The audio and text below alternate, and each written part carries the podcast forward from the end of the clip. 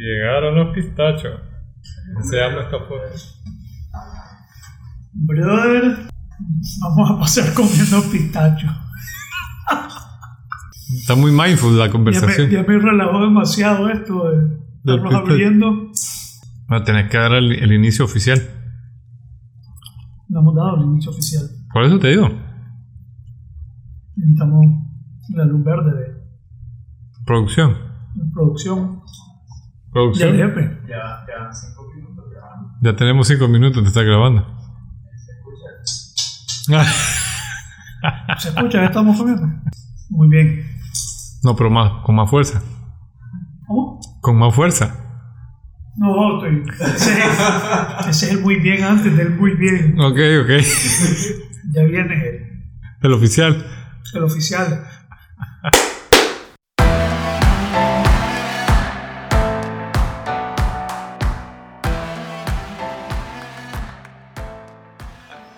Muy bien. Eso, pero todavía, fíjate que sonó como que, como que estamos en el huracán. Tiene que más fuerza, papá. Así como. Muy bien. Eso, eso. Esa es la energía que te caracteriza. Episodio, pero a veces uno puede tener eh, conversaciones sin mucha energía, ¿no? Sí, sí. Esos momentos, porque mi energía está como baja hoy. Y uno, a veces yo he descubierto que algunos de mis mejores trabajos me salen cuando estoy sin ganas de trabajar. Bueno, pero ahora tenemos algo que nos va a renovar antes de la conversación noble. Que los pistachos. Los pistachos que trajiste. Ahora sí los logré traer. Que quede grabado en el episodio 11, llegaron Pero los está pistachos. no aquí este episodio ya, ya comenzó, Javier. Sí, yo sé. Ah, ok. Por eso lo digo. Para que la Ok. gente que nos escuche sepa que si estamos con mindful con pistachos. man- sí. Pero, como te decía, algunos de mis mejores trabajos me han salido cuando, tengo, cuando no tengo ganas de trabajar. La otra vez estaba haciendo un, un curso de liderazgo aquí, un acelerador de liderazgo, y lo único que, que quería era cancelarlo, hermano.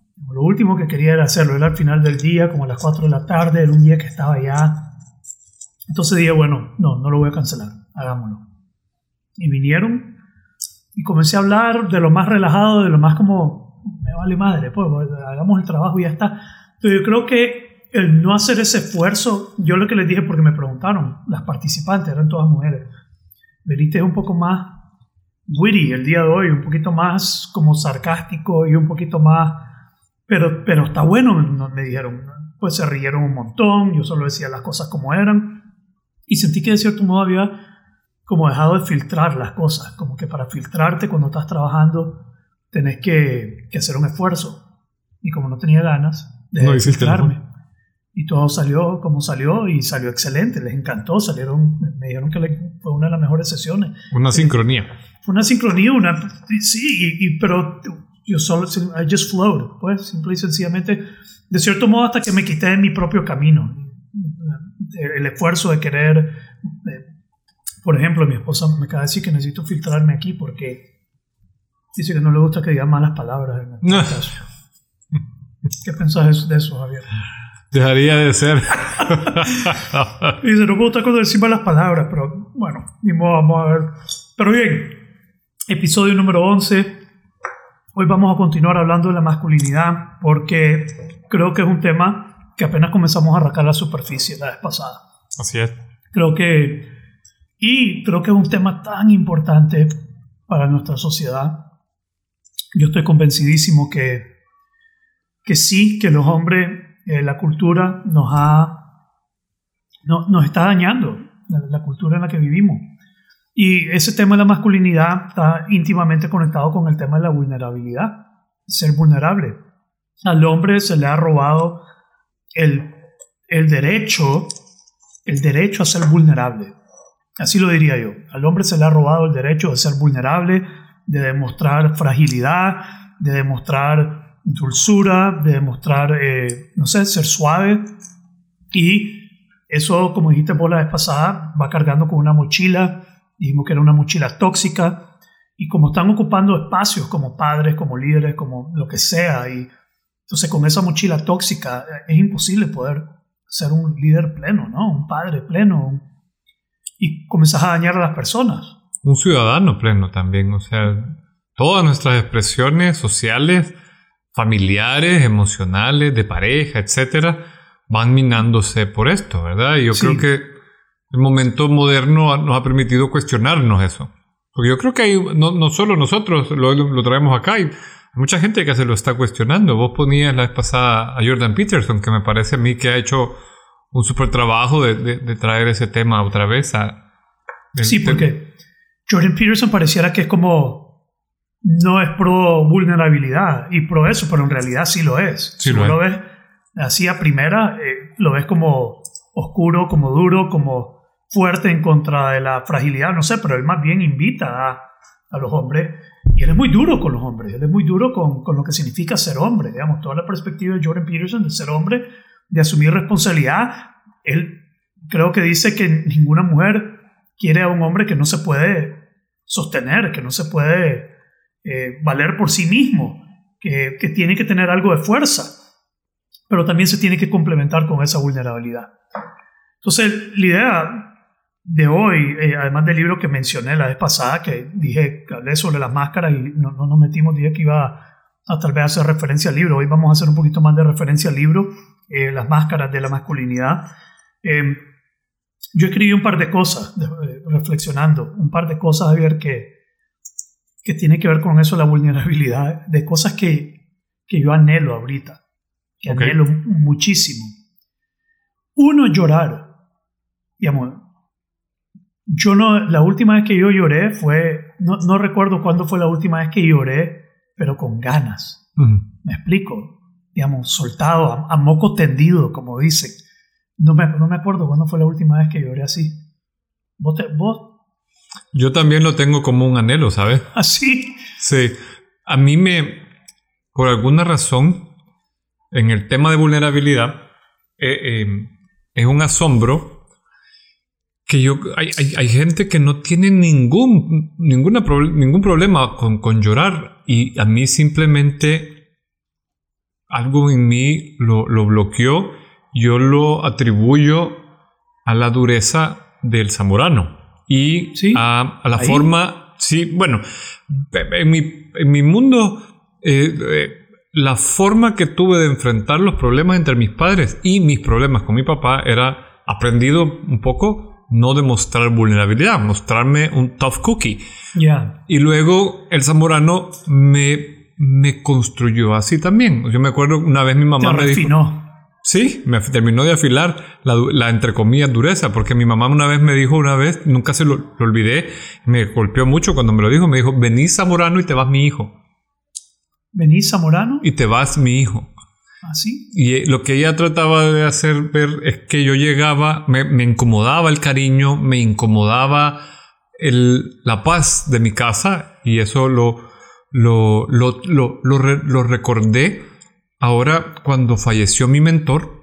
Yo estaba desolado por dentro, pero desolado, o sea, muy adolorido de cómo se dio todo y estaba viviendo una serie de cosas y no pude llorar. O sea, yo estaba destruido. Yo veía a todo el mundo llorar.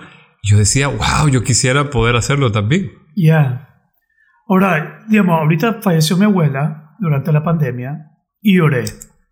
Lloré hablando con mi hermano, lloré hablando con mi hermana, pero fue una llorada eh, de momento, no fue una llorada como de desahogo, como, como de soltar todo. Y no sé si eso es que estoy bloqueado o que, qué onda, o que simple y sencillamente no he encontrado la necesidad de hacerlo.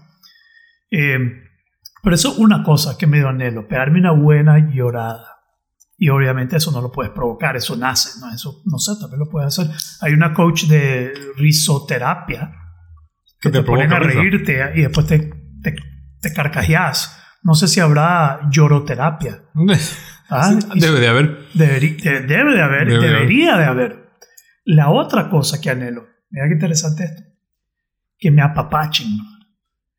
¿Cuánto quisiera yo, pero que te no que te apapachen como que te abracen, que te chinearan, que te cargaran como un bebé, que te Sí, acurruquen, que te sí. cargue en los brazos. Yo te había dicho que alguien me ponga en sus piernas y me Sí. acurruque y me cargue como un bebé. Eso es algo que nunca vamos a, a volver a vivir. Bueno, depende. ¿De qué? De- si- si- no sé, me imagino que debe haber algún lugar, mujeres lo suficientemente grandes o, o- o un tipo santa. No, no, digamos Shaquille un santa. Shaquille O'Neal. Shaquille o- O'Neal es el único que se me ocurre. Yo le pagaría a O Shaquille alguien O'Neal. así de grande, ¿verdad? Que, que yo pagaría tanto para que Shaquille O'Neal me, me cargara y me, y me meciera como un bebé. como un bebé. Vos sabes que la vez pasada que te viendo la... chineen y, te, y que te reboten para arriba y para abajo y que tal vez te murmullen también como... Y te ch- Sí, como, como yo le, le hacía a mis hijos un... yo los mecía cuando, cuando los iba a- Como quisiera, yo, yo quisiera que me volvieran a hacer eso. Eso, no sé, eso se me ocurrió. Y viendo este programa de Billions, ¿vos has visto Billions? Sí, sí, sí. Lo iba a sacar a pasear ahorita. Hay un... Cuando Ok. lo, lo agarran al what, what's, what's, ¿cómo es que se llama? Sí, el, el brother su mano derecha tiene una, un momento conmovedor, tiene un, un fin de semana que llega con una goma moral y de repente con- ven que le traen una mujer, una dama, y uno se comienza a imaginar que esta dama viene a hacer algo con él, quién sabe qué, y se mete en el salón con ella. Y vos crees que la dama, no sé, que va a hacer algo como sexual o algo por el estilo, conociendo lo degenerado que es él Es él, sí. en, en el programa.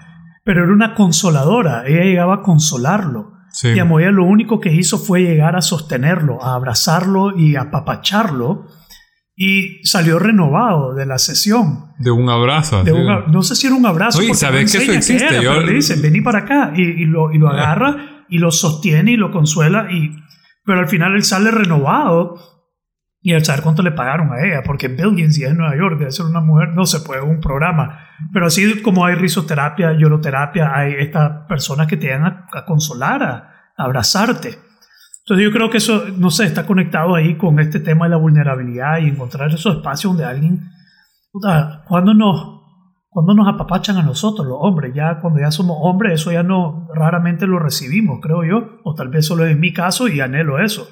Pero me da risa que yo estaba pensando en, en llorar y en que me acurrucaran y me, me apapacharan por un rato. Pero fíjate que si, si retomamos lo que estuvimos hablando la sesión pasada, yo no sé cuántos lo anhelen, eh, pero creo que es una tarea pendiente. O sea, no creamos los espacios para tener una conversación vulnerable Ya. con nuestra pareja o con nuestros brothers, tener un espacio a donde puedes decir Y que alguien solo nos sostenga, perdón, puedes decir, que, te- que simplemente eso, que te, que te acompañen, que te, que te escuchen, que a, a mí me, me- lo que vos decís de llorar, yo dije, es, me parece una, un hándicap, no poder chillar genuinamente, como vos decías, a moco tendido. Eh, o sea, se sentía, yo me acuerdo que se sentía rico cuando querías hacerlo y no poder hacerlo, me parece a mí que es un error. ujú, Y sí, que, que- que es algo que hay que construir. Sea, que yo con- cuando falleció mi mentor, me provocó, o sea, me lo provoqué. Me encerré en mi casa a escribir, hacerlo, y me lo hacía una vez a la semana, como una especie de autoterapia, hasta que un día fue como que ¡puc! algo se reventó y pasé una tarde chillando. así. Pero, pero me costó como, como un mes de estar una o dos veces por semana quedándome solo en casa y escribir sobre él y ver su foto y tratar de tener ese momento. Pero vos estabas conscientemente tratando de chillar. Sí, sí, conscientemente, porque yo decía, eh, para mí es, es algo que está mal que no salga esa emoción, porque yo sentía el, el- el- El peso. el peso, el presión. dolor, la presión, la necesidad. Me parecía como una tormenta que no se estaba cayendo y estaba esa onda nublada ahí. Ya. Y yo creo que es algo que, o sea, si, fíjate que mi referente a mí, me- mi, mi esposa me molesta que mi tata es Julio César, el, el general Julio César. Y pensando así en macho machote, ¿verdad? pensando en, en el concepto masculino, ese man era el más seductor de Roma, o sea, ese arrasó con todas las esposas de los enemigos políticos y después le gustó la onda y se anduvo cogiendo también a las esposas de sus aliados políticos. Así. Y vamos, era, vamos a hablar de eso el día de hoy. y les andaba, o sea, y fue un general ilustrísimo, pero cuando a él en una batalla lo toman por sorpresa y pierde más, más de varios soldados, eh, y él no tiene ningún problema en soltarse a chillar enfrente de sus soldados y decir, man, la cagué. yo hubiera podido prever que nos iban a atacar estos jodidos en este lugar. Y él chía y dice, nos mataron a nuestros hermanos. O sea, a mí, él le decía a mis muchachos, a los soldados, o así lo han traducido. Sí. No sé si la palabra es la correcta, ¿verdad? porque del latín al español. Pero a mí eso me impresionó, porque tenés un loco que es un seductor, un político romano que les ha volado merengue a todos los otros senadores, que ganó todos los pleitos políticos, o sea, habilísimo. Yo creo que si jodido hubiera existido el ajedrez, hubiera sido un... Y el man, sin ningún problema, enfrente de 50 mil soldados, pegó una gran chillada y les dijo, lo siento, las cagué, lo guié mal. Wow. Yo dije, puta, si ese man puede, ¿qué onda? Que a mí, o sea, Julio César, el emperador, el generalísimo. el- sí, yo enfrenté a sus hombres. Sí, pero qué, qué interesante eh, esta, esta onda, ¿verdad? Eh, digamos, yo escucho y, y a veces es soltar toda la carga de toda la vida, pues la, la carga de las cosas que uno enfrenta, de lo que tiene que hacer, de lo que pasa en el mundo. Eh, definitivamente siento esa necesidad. eh, pero cuando vos me decís que pasaste un mes metiéndote en tu cuarto dos veces a la semana y a la gran puchica, eso es lo que me va a tocar hacer. No sé. sí. Ah, Pero, pero. Si alguien nos está escuchando que hace lloroterapia, que me avisen. Yo voy directo a la lloroterapia. Eh, ¿Vos sabés lo que hice una vez? Que fue parte de vulnerabilizarme. Biodanza. Biodanza. Biodanza. ¿Qué me costó poder hacer biodanza? ¿Vos sabés lo que es biodanza? Pues tengo un concepto vago, pero nunca he practicado. La A ver. ¿qué te imaginas cuando te dicen biodanza? Me imagino una Mara bailando así de forma extraña. Sí, exactamente, eso es lo que sí, O sea, como, como lo que yo entendí. pero es soltar que- movimiento y te moves de una forma donde te desinhibís y te soltás, es como chillar a través del cuerpo, qué sé yo, estoy inventando. Pero, pero yo lo hice una vez y lo hice incons- conscientemente para vulnerabilizarme. Bueno, yo, yo estoy en clases de canto para vulnerabilizarme. O sea, yo Claro. siempre había querido aprender a cantar y una amiga me dijo, yo le conté pues que me estaba yendo mal este año, que ha sido un año bien duro. Y ella me dijo, mira, ¿y si, y si consigo que una amiga te, te enseñe? Yo puedo tomar la clase. Sí, tengo tres meses en clases de canto. Y me, y me siento hiper vulnerable porque las, las vocalizaciones son extrañas. Así, siento que estoy hablando en No, cetáceo. no, volví a ¿verdad? repetir eso. Papi, aquí te puede, aquí podemos- Ok, entonces estas son formas en que nosotros hemos buscado para vulnerabilizarnos. Son vehículos para, para soltar, digamos, vos con el canto, eh, la biodanza, de nuevo, intencionalmente. Yo voy a hacer esto porque sé que esto es terapéutico, porque sé que esto me va a liberar, porque sé que hay algo que me está... Yo nunca aprendí a bailar y no creo que era por falta de ritmo, era por una... Estaba pensando que todo el mundo me estaba viendo, que no me quería exponer. Entonces una gran como, como concha encima.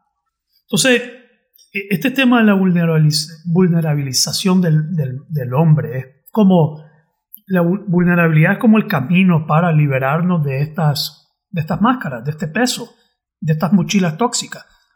Y tenemos que buscar más de esos espacios para poder hacerlo. Yo, mis mejores, no mis mejores, sí mis mejores amigos, eh, en grupo de WhatsApp de secundaria, son los que menos entran a mis cursos. Este taller de inquebrantable no llegan, los he invitado, no llegan. Y uno una vez me, me dijo, no, es que si nos vamos a poner a hablar de las emociones, mejor no voy.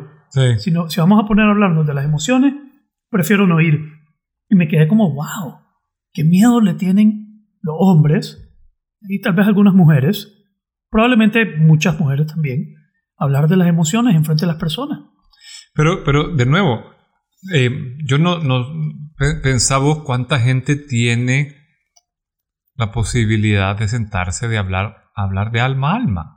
Totalmente vulnerable. Estoy jodido est- o estoy súper No, bien. no todo el mundo. No todo el mundo. O sea, yo te puedo contar No, no tiene- tres amigos, ponele, o tres personas, entre amigos y primos y tal, y, y la reacción más común a cuando vos decís algo, no sé, pues, o sea, a mí nunca se me olvida algo que dice Simon Sinek en una de sus conferencias, que para el líder es el que te pregunta cómo estás y de verdad se queda a escuchar la respuesta. De verdad quieres saber. De verdad quiere saber ¿ok? llevémoslo eso a otro plano. O sea, ¿cuánta gente se sienta y habla de verdad O sea, a mí me ha pasado mucho que me preguntan, ¿cómo estás? Y, y no sé, luego cometo el, er- siento que es un error. de Decir, no, fíjate que puchica, esto me pasó y esto y esto. Le decís cómo estás, no jodas. Exacto. Y entonces viene la persona y te queda viendo con ojos vidriosos. Te dice, ah, A la- oh, Hubiera preferido Wow. que no me dijeras. Sí, cabal, Hubiera preferido como- que me dijeras estoy bien y ya está. Bien, pues sí, pero es que la gente... Eh, ¿Ah? Es protocolario. Es, protocolario. Es protocolo. Pero, pero, o sea, la respuesta esa, cuando de verdad contás con... y de repente te encontrás a Javier y realmente te dice cómo estás y te quedas como la Como puta, que, Puta, ¿cómo se maneja este momento? Te, te voy a dar la tarjeta de alguien para que vayas a contarle. No, pero a lo que quiero llegar es que si eso pasa, vaya, te digo, a mí me pasa a veces con mis primos, que mis primos, eh, o sea, nos vemos una vez al mes, al, al año, perdón, una vez al año nos tomamos los tragos y es, debería ser el momento donde la Mara, porque son personas con las que has crecido. Y a veces he tratado de establecer y no con todos puedo. Es más, Ok. con- Este podcast nace de un término, conversaciones nobles, creo que lo compartí en el primero. Ese nombre yo le di a las conversaciones así como las que vos decís. Conversaciones que realmente profundizás con las personas. Y no con todo el mundo podés, no todo el mundo quiere. Eh, yo era de las personas que tenía amigos que cuando ya se, se comenzaba a entrar en una conversación noble, decían, deja de arruinar la fiesta, cállate.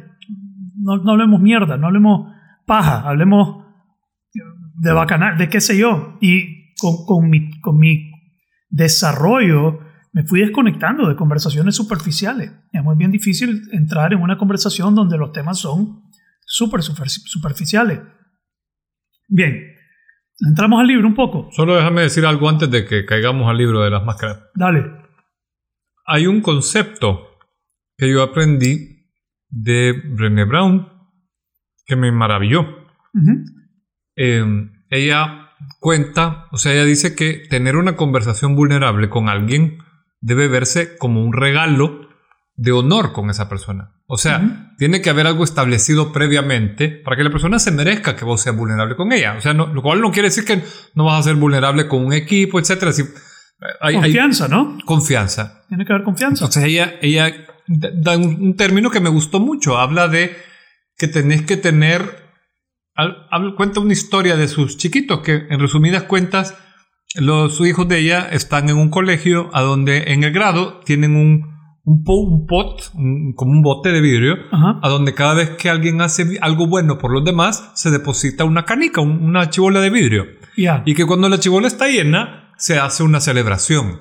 ya. Y esa chibola se llena con cosas buenas. O sea, con... Entonces, lo que ella dice es que para tener estas conversaciones nobles con personas, tienen que ser personas con las que tu relación tenga un bote de canica lleno. O sea, que se ha establecido la confianza y la persona tiene méritos para que vos, porque de alguna manera, fíjate qué interesante lo que vos decís de bailar, porque Brené Brown dice que el segundo momento donde estás más vulnerable después de estar desnudo es bailar. Ya. Entonces, por eso, porque uno se siente bien incómodo, estás moviéndote y estás en público y, Ya. y no todos tenemos el arte de mover el cuerpo como se debe cuando la música suena como debe ser, peor si es salsa o reggaetón. o- Voy a tener que buscar una oportunidad para salir desnuda en algún lado. Esa sería la liberación total, del alma, de exponer tu cuerpo completamente. Completamente, una, una Mi- playa nudista. Mi dad bod. Mi cuerpo de papa ya de 40 años y dejar que el mundo lo vea. Y, y se quedó libre después. Después sí, totalmente. Ya, alístense todos. Que Lo voy a anunciar. Bueno. Próximo taller de inquebrantable. Sí. Voy skinny dipping en voy el skinny hielo. dipping en el hielo. Vos sabés que ya lo hice, sí, tengo una foto, pero. Entonces, Pues- o sea, pues, mira, ese puede ser un buen momento de, de vulnerabilidad. Sí, totalmente. Subir tu skinny dipping pictures en- en- con alguna censura. La ten- tengo, la hice, usé una que no era tan, tan expuesta, pero todavía no me siento totalmente cómodo. Me faltan unos tres meses de gimnasio. pero eso que estás hablando de los niños, acabo de tener una experiencia con mi hijo que me sentí súper, súper contento con esto que, que sucedió con mi hijo. Este fin de semana pasado me fui a cenar con él. Él y yo nos fuimos a cenar juntos y eh, me habló de una amiga, no sé de quién me habló, me habló de una muchacha y le pregunté, y la, la es bonita. Y como que se molestó. Como que su reacción fue, "De- deja de joder. Entonces Ok. lo detuve y le dije, pero, pero oíme, yo no te estoy fregando, te estoy, vos me puedes decir si la muchacha es bonita. Eso no tiene nada de malo. Vos me puedes decir si es bonita, si no la ves atractiva, si sí la ves atractiva. Vos vos me puedes decir y yo no te voy a molestar. Entonces me quedo viendo y me dice, sí, sí es bonita. Ah, ok, qué bien. Está bien, eso es perfecto. La cultura usualmente es fregarlo. Es darle, ay, es tu novia y la, y la vas a... ¿Cuándo lo vamos a conocer? Sí? Pues la comenzás, tiene nueve años y lo comenzás a fregar y lo comenzás a cohibir y comienza a molestarse. Pero eh, el resto del fin de semana me pasó contando como, ah, ¿te acordás de fulana? Ella me gustaba. Sí, ella me gustaba. Y yo traté de no, de no fregarlo, de no, de no comenzar a, ah, ¿te gustaba? Y eh, traté de no hacer eso que hacemos los, que, tradicionalmente hacemos, que es como fregarlo y, y, joderlo sobre, ay, que te gusta la niña y es tu novia y cuando la- bla, y, cu- cuántas novias tenés. No, traté de tener una conversación como noble con él, como, así, la miraba bonita. Ah, ¿Te gustaba? No sabía, nunca me contaste. Sí, sí, pero ya se fue. Entonces me comenzó a hablar de esa manera y me encantó. Y solo el fin de semana me contó como tres o cuatro chavalas que le gustaban que nunca me había dicho. Y yo traté de manejar la conversación como que si fuera madura, como que si fuera lo más normal para no provocar eso en él. Entonces a mí me encantaría que mi hijo creciendo pueda decirme ese tipo de cosas como... Sí, que novia, pueda tener la esas estoy carreteando, conversaciones. La estoy carreteando. La estoy, sí, carreteando, decimos, eh, sí, la estoy enamorando, lo que sea. Eh, me gustaría poder mantener ese tipo de confianza. Tiene que haber confianza. Él tiene que confiar en mí, que yo no lo voy a fregar, que no lo voy a criticar, que no lo voy a juzgar, eh, que es su gusto, que, que, que no tenga que, que, no sé, yo he visto de repente que, ay, te gusta esa persona, es muy bonita y comienzan a, comienzan a, fregarle la mente a la persona, al Sí. niño y... Y además si le das las bromas, yo creo que rompes el momento, porque la el chavalo está exponiéndose, se es está en un momento vulnerable. está siendo vulnerable. Está siendo vulnerable él. Sí, Pero está contando algo que para él, o sea, pues sabes lo que... A ver, cuando uno está chiquito, las niñas son como el, el bando enemigo. Y eventualmente empezás a ver atributos en la niña que se vuelven interesantes. Atractivos. Atractivos. sí, te gustan, Y- comienzan a gustar las niñas, hermano. Exacto, y empezás a decir, wow, esta que era mi amiguita y ahora tiene, ¿entendés? O sea, empezás a ver Sí. y que ese, ese es un momento, un gozne, una, como un- una pequeña muerte. Muere el chiquitín que ve como enemiga a la niña y ahora está viéndolas como, como una potencial, algo que le empieza a Sí, gustar. pareja. Pareja, sí. Claro, está ya comenzando a entrar en esa etapa. Pero lo que acabo de realizar ahorita escuchándote es que lo peor que puedes hacer es cuando alguien se, se, se vulnerabiliza y le da broma o te aprovechas lo dañas. Y eso definitivamente puede causar un gran daño. muy- y probablemente nos ha pasado a todos. Yo creo que probablemente como no... Es que como no hay nadie que te enseñe esa parte blanda de la relación, por llamarle de alguna manera, eh, no es cómodo estar ahí. Ni del No. que cuenta ni del que escucha. Entonces tenemos que estar cómodos con escuchar a alguien vulnerabilizado, como decís vos, yo me saludan y yo les digo cómo estoy y los abrumo porque no saben estar ahí para una persona que realmente se está abriendo, para una persona. Pero entonces aquí vamos a que el padre, la madre, la pareja, el amigo, digamos, todas las personas alrededor de este hombre o esta persona que se está vulnerabilizando, tiene que saber de cierto modo hacer lo mismo o a maneja- manejarlo. Yo como coach eso nos han entrenado a hacerlo. Sí. Digamos, hay entrenamiento para que una persona, muchas personas me dicen, puchiga, te conté cosas que yo nunca le hubiera contado a nadie y nunca me he abierto así con nadie. Pero es que yo he aprendido a sostener el espacio. Cero juicio, dejo fluir y, le- y la gente se siente muy protegida, sostenida para poder vulnerabilizarse y para poder hablar. Y, y- y la gente lo valora. Claro. O sea, valoras que alguien, alguien que te escuche, que te valore, que te, que te acompañe. Que, a- o sea, hay, hay, un, la- hay una definición de compasión que a mí me, me- gustó mucho, porque tiene que ver con lo que estamos diciendo, es ¿qué significa compasión? Es sufrir con. Pero esta persona la ampliaba y era, no me acuerdo si es la misma Brené Brown, pero algo así como sentarte en la oscuridad con alguien sin juicios. Y no hay un sanador y un sanado. Son dos personas que están en el momento oscuro de alguien ahí. Es, es bene- beneficioso para los dos. Para los dos. Claro. Porque vos estás abriéndote y el que está recibiendo es, es- o sea, tiene que entender que está recibiendo un regalo de confianza de la otra persona. Es una conexión humana profunda. Profunda. Y Quizás- los dos se abren. Los dos leyendo, sanan algo. eh, una conexión del alma. Sí. Una conexión del alma donde se caen las, la, la- la separación. La separación. Eh, Así es. Leyendo este libro de sincronicidad de nuevo, eh, el autor tiene un, un- un capítulo que se llama eh, el- el- la, la caída de las fronteras, the fall, the fall of boundaries, cómo se disipan las la separación. Y, y él lo habla con él y un animalito que él anda en el bosque, anda en toda esta onda de sincronicidad. Y te estoy hablando de un abogado en Estados Unidos que fue como top abogado, eh, DA, District Attorney de no sé qué, un- un brother de Washington que está teniendo este momento de fragilidad y dice que le salió un animal, interactuó con el animal y que de repente ya sentía que eran uno y que se cayó esa separación. Creo que esa conexión entre dos personas, como que se cae esa separación y de repente como que somos uno, como que se siente que somos la misma cosa, que somos uno. Em, entonces sí, ese momento con mi hijo y poder manejarlo de esa manera para que mi hijo entre en poder ser vulnerable conmigo, eso fue crítico. O sea, fue súper crítico y creo que para nuestra relación va a ser importantísimo eso. Sí. Y, cultivarlo, porque le estás dando una gran lección. Sí, y él me está dando, él me está dando una gran lección a También. mí, porque yo no he visto mucha gente actuar de esa manera como actué yo en ese momento.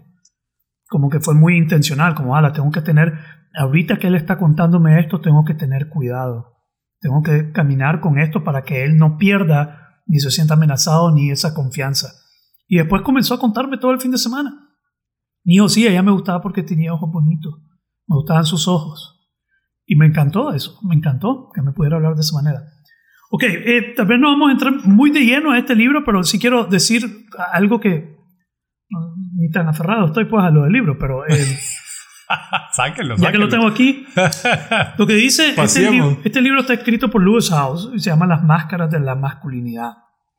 Eh, cómo los hombres pueden eh, acoger la vulnerabilidad y crear relaciones fuertes y vivir su vida plenamente. Y él habla de varias máscaras que el hombre usa. ¿Puedes repetir el autor? Lewis House Ok. tiene un podcast él que se llama The School of Greatness, la escuela de la grandeza.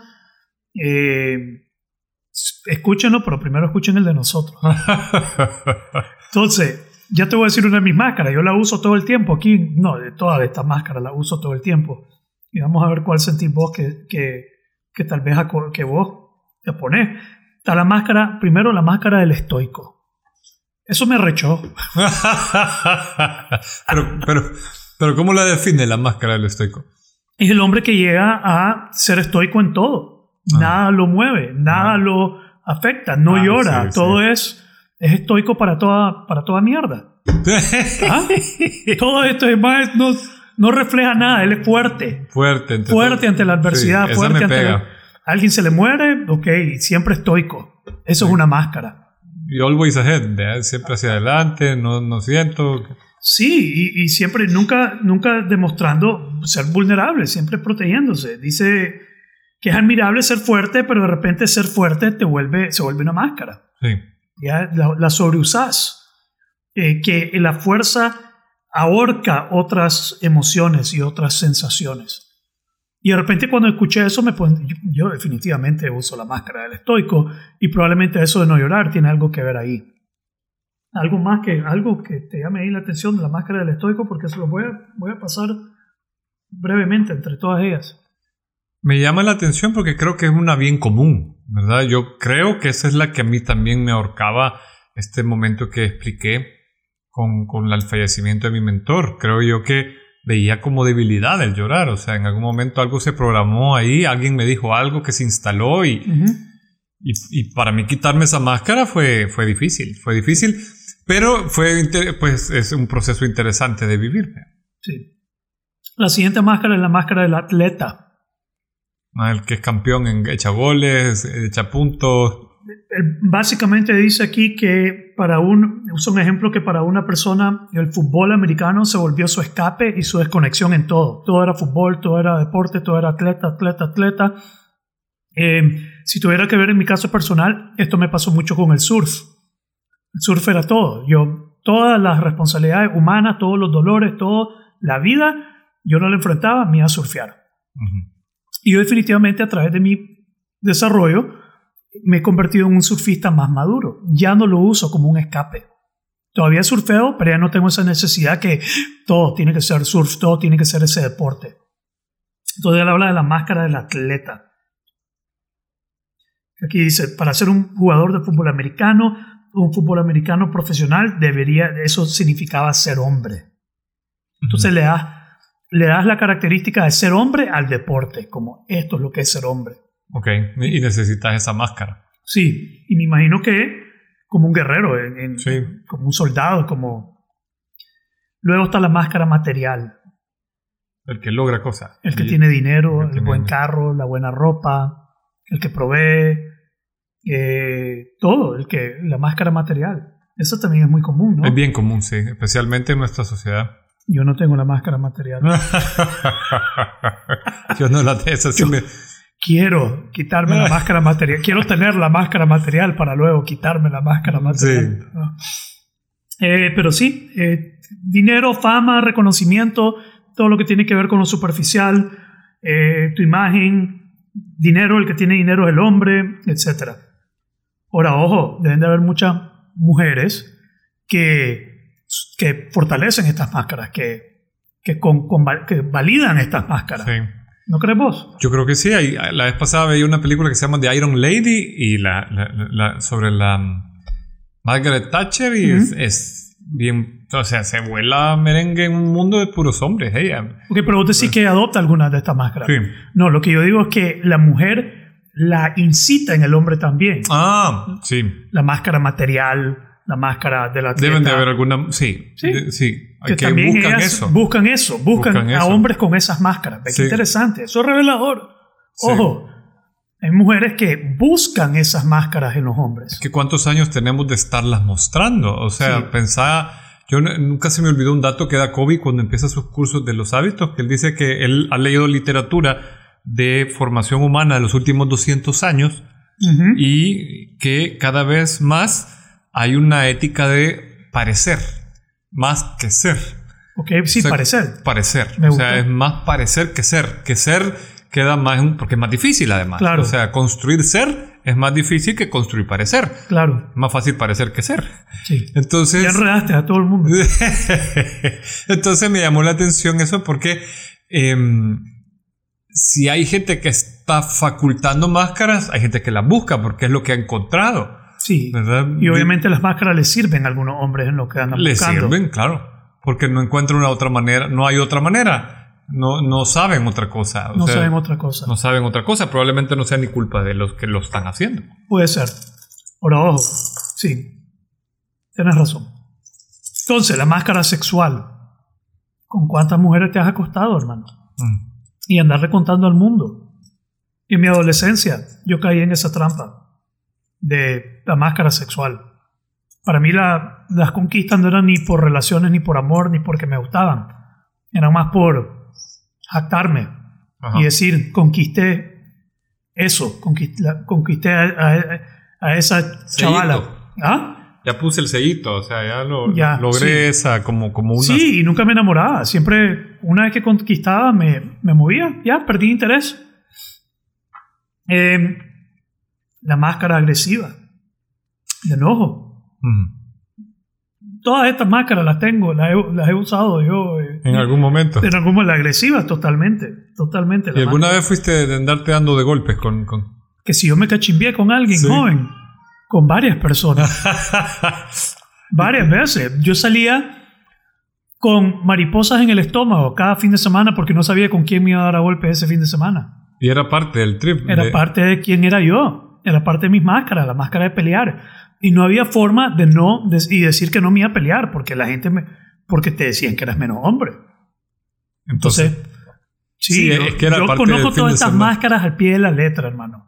Menos las materiales. Esa es la que más me- Esa es la que falta. esa es la que más me ha costado, hermano. Y ahí todas las conozco. El estoico, el agresivo, el asexual, el pues el atleta también, surfista, me, me andaba tirando el surfista, vistiendo como surfista, caminando como surfista, llegaba a la universidad con la tabla en, la- en el carro para que todas vieran el Toda la mano pelo, supiera que era todo, surfista. todo, todo, la usé toda.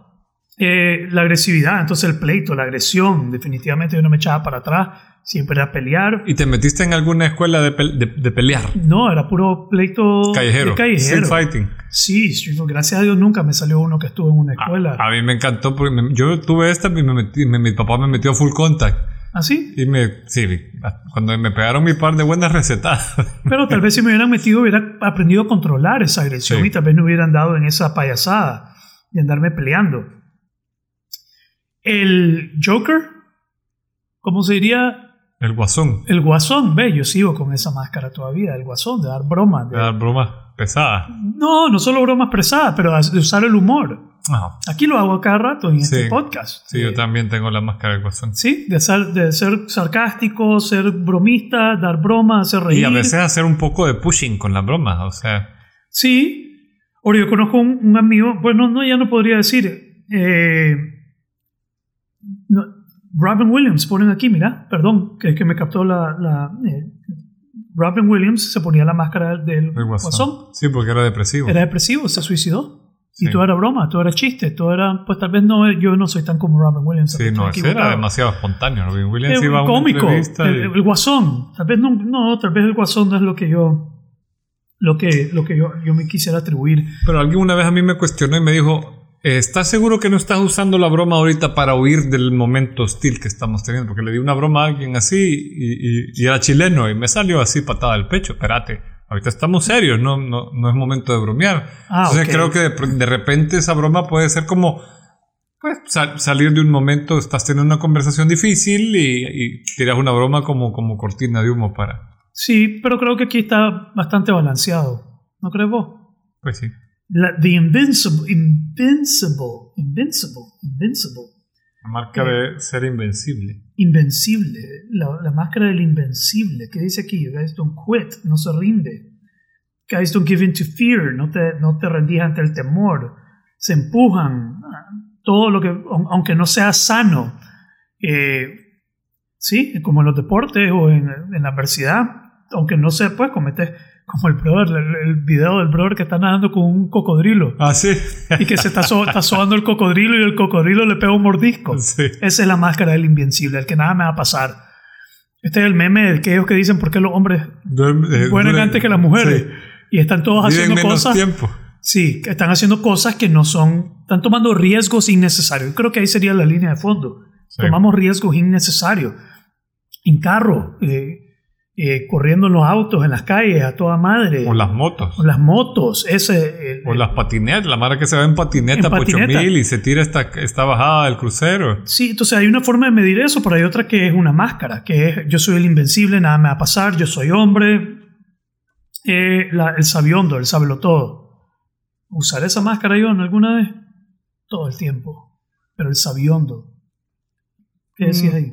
Pero es que para mí hay, hay, hay más gente que es como pesada, que te sale, vos deberías saber que no sé qué, no sé qué, no sé qué. Y gente que es como, o sea, no sé, pues yo me acuerdo una vez en Zamorano que, que le dije a alguien, es que eso me da ñañaras. Y me quedó viendo uno de estos sabelotodos y me dice, es imposible que te dé ñañaras.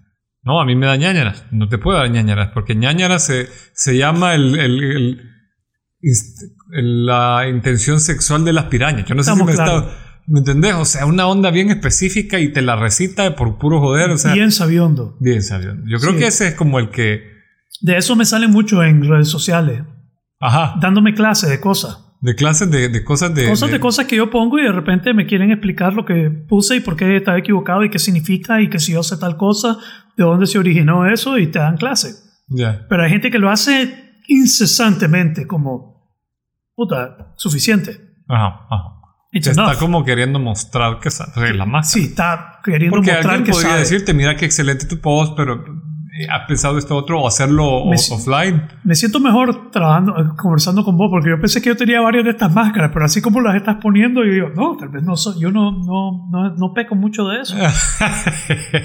No peco mucho de eso. Estoy un poquito más sano. Y la máscara alfa. La máscara alfa.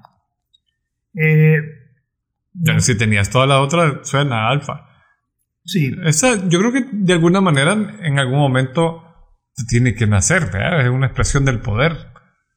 sí. Lo que no sé es cuándo se convierte en máscara. Habría que profundizar en. Cuando ya no te atreves a quitártela y ser vulnerable y, trabajar. Solo alfa. Entonces la máscara estoica sería ya y darme cuenta que sí me afectan las cosas. El atleta es que ser atleta no me define, esa no es mi identidad. Yo soy más que un atleta, que un surfista, que un jugador de golf, de béisbol, de lo que sea. Ni material ni dinero no me define. Yo estoy igual de seguro sin o con el dinero. No es la forma en que yo consigo mis relaciones.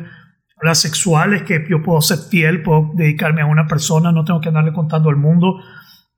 Eh, la agresiva es que pues, no tengo que estar peleando y luchando y buscando pleito y la gente me puede decir algo y no tengo que ir a pelear con esa persona, lo puedo dejar ir. Eh, el guasón, no todo es broma, puedes dejar de hacer broma de repente y, y tener una conversación noble Sí. y no tener que dar broma. Eh, el invencible es no tomar riesgos innecesarios y medirlos y soltar esa necesidad Y de saber dibujar un límite. sí, dibujar un límite. El sabiondo es dejar de decir cosas solo para demostrar que sabes. Si vas a aportar, aporta valor y no solo hables por hablar para que la gente, porque se siente, uno sabe con, con toma de conciencia que lo estás haciendo solo para demostrar que sabes algo. Así es. Eh, en los seminarios, vos das charlas, yo doy charlas, siempre hay un sabiondo Siempre hay un sabiendo. que lo único que quiere demostrarle al, al- a Lo la único gente es que sabe igual o más que vos. que sabe igual o más que vos o que sabe siempre lo que estás hablando.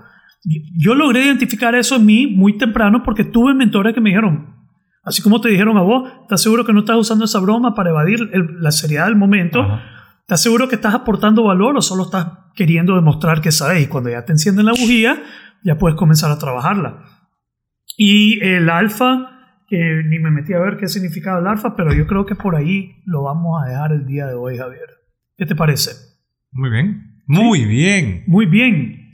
Entonces, de nuevo, tenemos que vulnerabilizarnos los hombres, buscar esos espacios, reconocer que nos ponemos estas máscaras y buscar oportunidades para comenzar a quitarnos esas máscaras.